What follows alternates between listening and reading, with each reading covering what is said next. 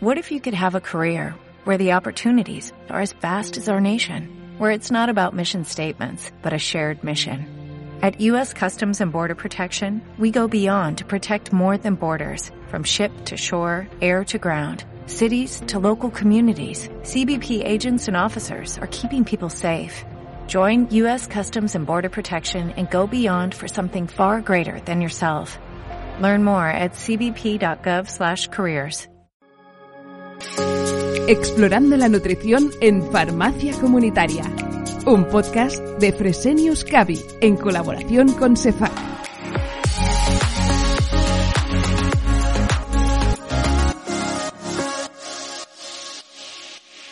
Bienvenidos a Explorando la Nutrición en Farmacia Comunitaria, un podcast de Fresenius Cavi en colaboración con CEFAC y hoy con una fecha como protagonista. El día 1 de octubre se celebra el Día Mundial del Mayor Target Mayoritario de la Farmacia Comunitaria. Para unirnos a este homenaje que se dedica a las personas mayores, a las que como no se merecen que las cuidemos por todo lo que han hecho por nosotros, vamos a hablar en este podcast de un espacio dedicado a ellos, el del Rincón del Mayor. Y para ello tenemos aquí con nosotros a Celia de Miguel, farmacéutica comunitaria en Alconchel, Badajoz, y miembro del Grupo de Nutrición y Digestivo de SEFAC y máster en Investigación Biomédica por la Universidad de Extremadura. Celia, bienvenida. Hola, buenas. Muchísimas gracias por acompañarnos. Para empezar, dinos a qué nos referimos cuando hablamos precisamente del Rincón del Mayor en una farmacia comunitaria. Pues cuando hablamos del Rincón del Mayor nos referimos a una zona o espacio dentro de nuestra farmacia dedicada al cuidado de las personas de edad avanzada. Aquí tenemos que diferenciar un espacio en el que ofrezcamos eh, productos de higiene y cuidado personal, alimentación, ortopedia y ayuda técnica en el hogar, especialmente enfocado a los mayores, que sean o no dependientes.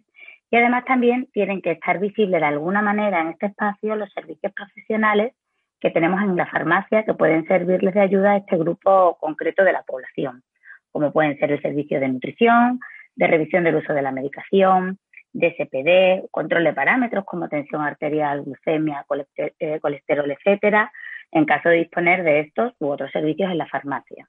¿Y por qué es importante ofrecer un, apartado dedicado a las personas mayores en la farmacia? Actualmente las personas de más de 65 años en nuestro país representan casi, eh, en total casi el 20% de la población.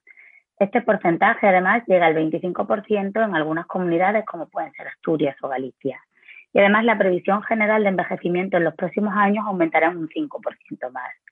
Eh, además, esta población suele ser la que presenta con más frecuencia enfermedades crónicas y a la que directa o indirectamente atendemos de forma mayoritaria en las farmacias.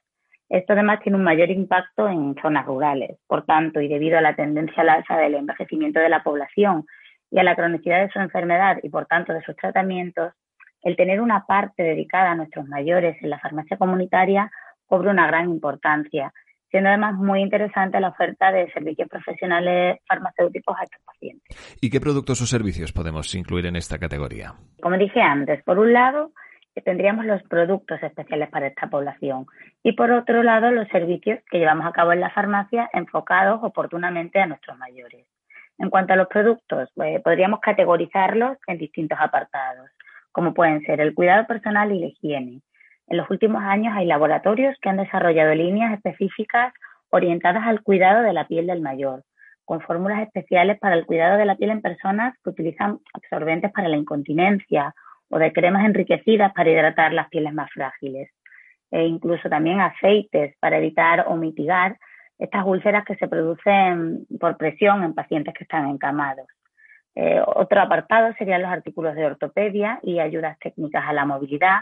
Aquí tenemos una gran variedad de artículos, como pueden ser andadores, muletas, sillas de rueda, cojines antiescaras, alzas para el inodoro. Estas últimas, por ejemplo, en pacientes con osteoporosis o con prótesis de cadera o con hemiplegia, son imprescindibles para evitar caída y además deberíamos de tenerlo en la farmacia e informar sobre su utilidad a estos pacientes.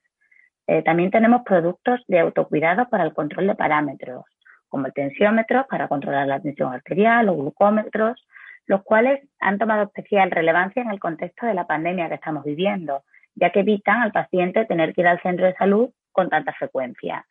Estos dispositivos, para ser realmente útiles, eh, deben de estar, por supuesto, homologados, siguiendo protocolos de validación por distintas sociedades científicas y además deben de ser usados de forma rigurosa. Por tanto, es necesario eh, asegurarnos de que el paciente o en su defecto el cuidador, la persona que acude a la farmacia, entiendan el funcionamiento de estos mismos para poder realizar las mediciones lo más correcta posible. Entonces debemos de explicarles cómo deben realizarlas e incluso acompañar estas indicaciones con un esquema general de recomendaciones para evitar esas confusiones que se producen a la hora de realizar estas tomas una vez que llegamos a casa. Las, eh, las infografías, por ejemplo, pueden ser una gran herramienta en estos casos. También tenemos suplementos y complementos nutricionales. Tal y como se ha comentado en podcasts anteriores, al envejecer, bueno, pues se sufren varios cambios a nivel fisiológico, entre los que podemos destacar la disminución de la ingesta de alimentos, ya sea por pérdida de apetito, problemas en la masticación o en la deglución, además aparecen problemas de mala absorción, eh, uso de medicamentos, depresión. Todo esto nos puede llevar a tener eh, carencias nutricionales que pueden llevar a dar lugar, por ejemplo, a disminución considerable de peso, a una falta de ingesta de proteínas, a, a un aumento en el riesgo de infecciones debido a un deterioro del sistema inmune. También podemos encontrarnos con dificultad en la recuperación de heridas o sarcopenia y debilidad muscular. Aunque este tema haya sido muy extensamente tratado en podcasts anteriores, no podemos olvidarnos y dejar de recalcar que los requerimientos de proteínas a partir de los 65 años son mayores que en los adultos, pasando de 0,8 gramos por kilo de peso al día a 1 o 1,2 eh, si esta persona sufre una enfermedad aguda o crónica, o en caso de sufrir úlceras por presión o lesiones por caída, subiría hasta 1,5 gramos. Eh, siempre tenemos que tener en cuenta, por supuesto, eh, la función renal de este paciente. Y además, aunque es cierto que las necesidades energéticas van disminuyendo, los requerimientos de nutrientes van a permanecer inalterados. Por tanto, suplementos o complementos nutricionales pueden resultar muy interesantes en esta población, sobre todo si los acompañamos eh, por un servicio nutricional y un seguimiento desde las farmacias. Has hablado de la importancia de realizar servicios profesionales en la farmacia que ayudarán al farmacéutico, como no, a poder eh, realizar estas intervenciones en la farmacia comunitaria. ¿Podrías concretar un poco más sobre este tema? Por supuesto.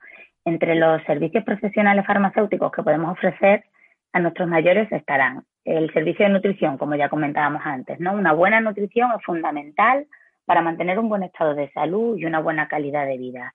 Y esto es un concepto que es así en cualquier etapa de la vida, pero tomará mayor importancia en las personas mayores porque, tal y como ya hemos comentado, cuando nos vamos haciendo mayores se producen cambios a nivel físico, social y psicológico, como las alteraciones del gusto y del olfato y del apetito, mm, aparece la dificultad para masticar o tragar, una mala salud dental, problemas de conducta o de memoria, aparecen enfermedades crónicas y restricciones dietéticas para controlar estas enfermedades, como podría ser la hipertensión o el colesterol.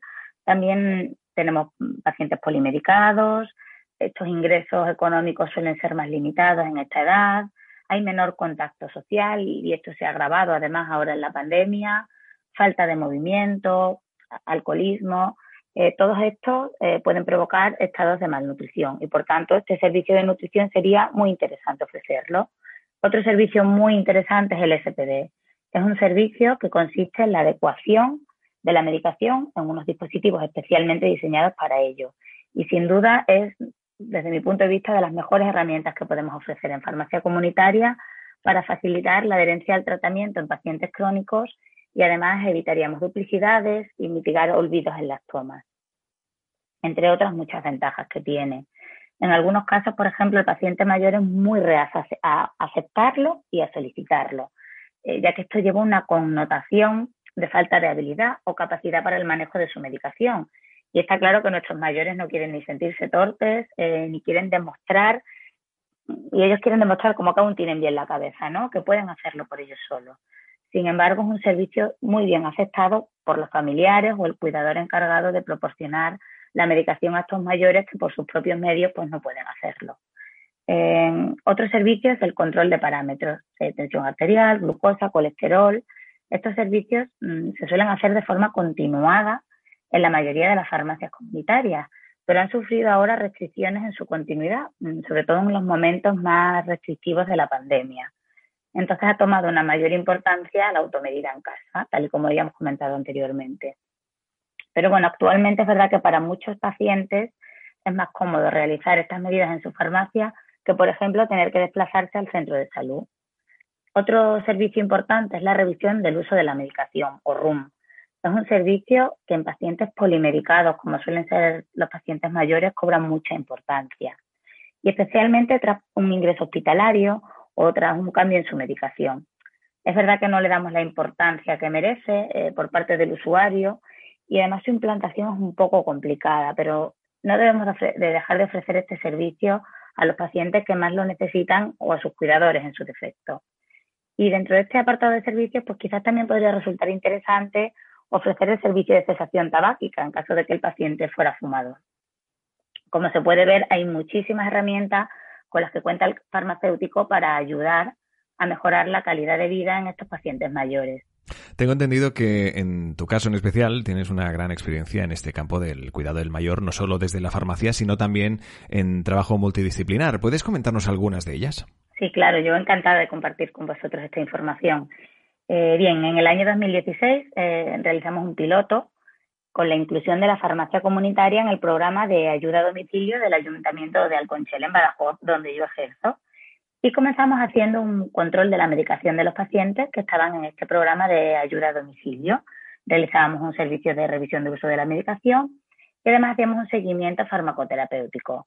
Con el RUM y el seguimiento conseguimos hacer multitud de intervenciones. Detectamos eh, duplicidades, mal uso de la medicación, incumplimiento, abuso de analgesia. Pero es cierto que no éramos capaces de controlar al 100% que estas personas, eh, que estas personas tomaban correctamente los tratamientos.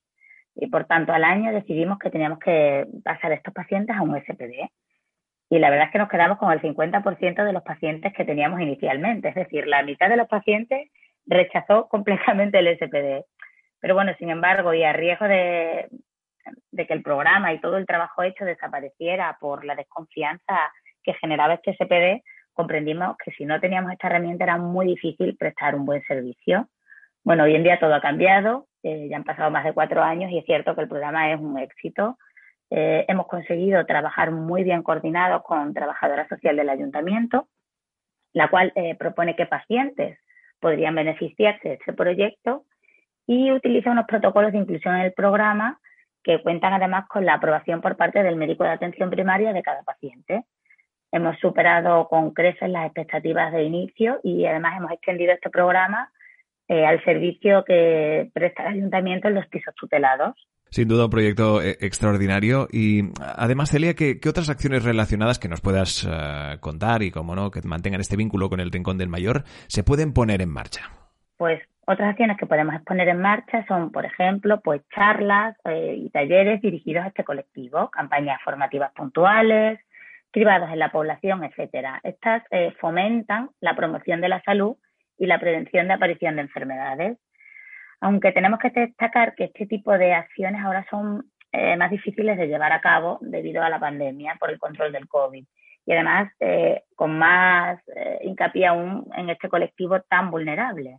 Entonces, hay que seguir trabajando en este sentido con medidas de seguridad y control adecuadas. Y fe de ello está la campaña de divulgación sobre el riesgo de desnutrición en personas mayores, impulsada por Fresenius Cavi en colaboración con CEFAC.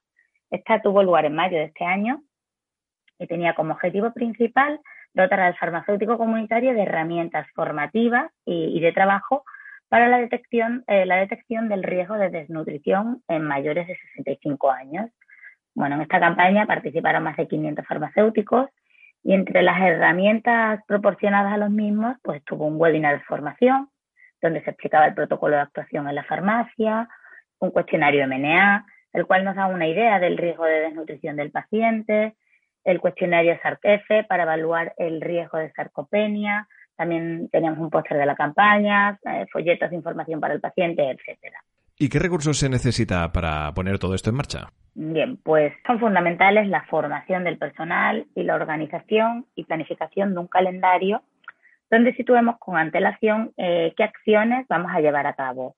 Es muy buena idea eh, utilizar los días de para llevar estas acciones. Eh, por ejemplo, en caso de farmacias con una plantilla amplia, pues siempre puede haber un encargado de esta categoría que será la persona de referencia que se forme y que a su vez forme a los demás del equipo y que tome las iniciativas y planifique qué acciones podríamos llevar a cabo. En caso de realizar talleres y charlas, bueno, pues hay que disponer de un espacio adecuado eh, para el perfil del paciente al que nos dirigimos. Tratándose de gente mayor, bueno, lo ideal es que todos puedan estar sentados, ¿no? Y en caso de que la farmacia no disponga de dicho espacio, bueno, siempre tenemos a nuestra disposición instalaciones municipales públicas para ello. Yo personalmente en los tiempos que corren mm, recomiendo llevar acciones individualizadas como campañas informativas o de cribado en las que podamos atender a los pacientes pues, en un breve espacio de tiempo y de manera más personal. Muchas veces, aunque estas acciones parece que tienen poco recorrido, poco impacto, es cierto que son acciones muy apreciadas por este sector de la población. ¿Y qué beneficios aporta para la farmacia el instaurar una categoría así? Bien, los principales beneficios de tener una categoría del mayor, a mi entender, son, en primer lugar, la profesionalización. Hemos hablado de la importancia en formarnos en necesidades del paciente mayor en distintos aspectos y esta formación pues siempre va a repercutir positivamente en la farmacia. Eh, otro beneficio sería la diferenciación. Convertirnos en farmacia especializada en cuidados del mayor nos va a permitir destacar ya no solo eh, frente a otras farmacias, sino fundamentalmente entre otros establecimientos o plataformas digitales que ofrecen productos para el cuidado del mayor. Aquí nuestro valor principal es la recomendación basada en nuestros conocimientos y además sobre todo la oferta de servicios profesionales, fundamentalmente todos aquellos que giren en torno al medicamento. Y además también seríamos una farmacia de referencia. Al final, si instauras debidamente una categoría así, pues dará lugar a que prestemos un mejor servicio a nuestros pacientes convirtiéndonos en farmacia de referencia para la población mayor. ¿Es habitual que las farmacias tengan un rincón del mayor? Creo que es algo que cada vez se ve más. Es evidente que hay muchos tipos de farmacias y cada cual, según su localización, su situación y sus posibilidades, pues tendrá más en cuenta este sector de la población. Claro. Y ya para terminar, desde tu experiencia, ¿qué consejos darías a tus colegas que estén pensando ponerlo en marcha? En primer lugar, hay que saber a qué pacientes atendemos normalmente eh, para saber qué encaje tiene esta categoría en nuestra farmacia. Y además es posible que alguno se sorprenda al ver la falta que le hace este rincón del mayor. Eh, insistir en que no es tan difícil instaurar de cómo se cree. Hay que pensar que muchas de las categorías las tenemos muy trabajadas, como podría ser el tema de la incontinencia o la ortopedia, y simplemente habría que darles un poquito más de, de visibilidad, ¿no? Y hay además que complementar estas acciones con la implantación de los diferentes servicios profesionales farmacéuticos que hemos comentado anteriormente y que podamos llevar a cabo en nuestras farmacias, siempre buscando el o los servicios que mejor se adapten a. Eh, a nuestra infraestructura. Y por último, pues decirles que para empezar a trabajar un rincón del mayor en la farmacia se debe comenzar con un servicio pues que trabajemos de manera habitual y que hagamos con rutina y una buena manera de darlo a conocer sería con una acción complementaria de las que hablábamos. Mm, por ejemplo, la campaña informativa que hablamos de llevar a cabo por CEFAC. Si tenemos eh, un servicio de nutrición en nuestra farmacia, aprovechando esta campaña, podríamos ofrecerla a los pacientes que lo necesiten. O, por ejemplo, en caso de tener muchos pacientes crónicos, podemos comenzar con un servicio de RUM eh, y a los pacientes interesados ofrecerles el SPD. Además de insistir en la visibilidad de acciones, también es necesario eh, llevar un registro de las mismas. En definitiva, para poner en marcha este rincón es recomendable realizar una planificación adecuada, tener un registro de las acciones que llevamos y apoyarnos en propuestas de sociedades científicas como SFAC. Hoy en Explorando la Nutrición en Farmacia Comunitaria hemos querido hablar precisamente de una fecha Ah, muy remarcada, como es el día 1 de octubre, que se celebra el Día Mundial del Mayor, target mayoritario de la farmacia comunitaria. Y para ah, unirnos a este homenaje, hemos querido hablar con Celia de Miguel, farmacéutica comunitaria en Alconchel, Badajoz, miembro del Grupo de Nutrición y Digestivo de SEFAC y máster en Investigación Biomédica por la Universidad de Extremadura. Muchísimas gracias, Celia, por acompañarnos. Muchas gracias a vosotros. En Fresenius Cavi nos impulsa el cuidado de la vida explorando la nutrición en farmacia comunitaria.